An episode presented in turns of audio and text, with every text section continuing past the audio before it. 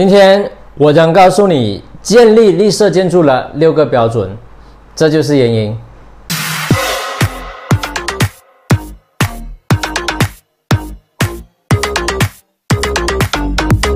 在这么多年来，绿化的字眼不断重复于我们的耳边，甚至成为城中热门话题之一。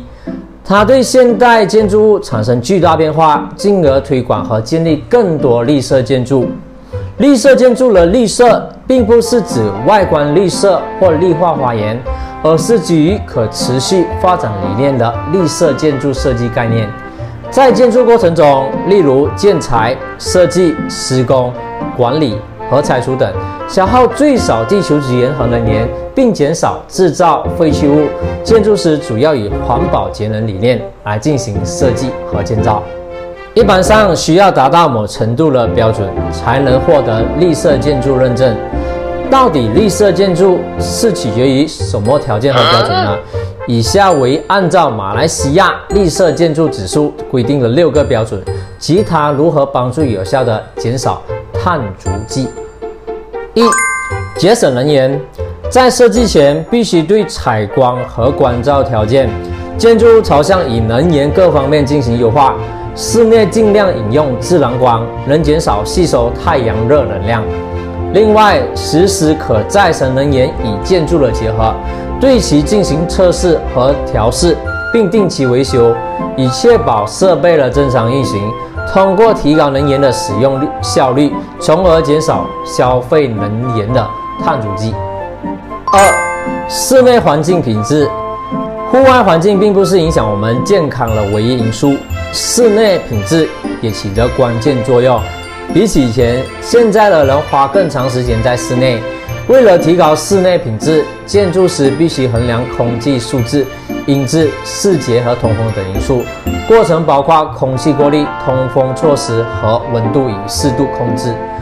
通过创造更加室内空气质量和温度控制，不仅减少能源消耗和碳足迹，亦可节省金钱。三、可持续场地规划与管理。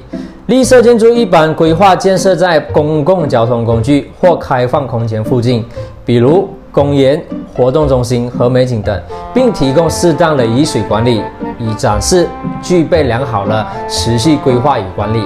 其一，鼓励居民乘搭公共交通工具而不是开车；其二，优美的园林植物促进健康生活环境，在长期内减少碳足迹。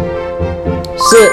建材资料，真正的绿色建筑是采用可持续发展的环保建材来进行施工、保养、维修和运作。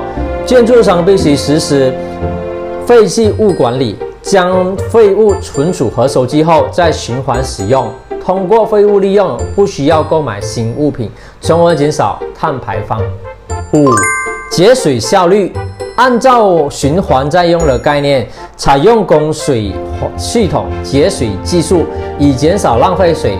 几种方法，例如雨水收集和废水过滤，比起抽水、废水回收，将减少能源消耗，并相对减少碳排放。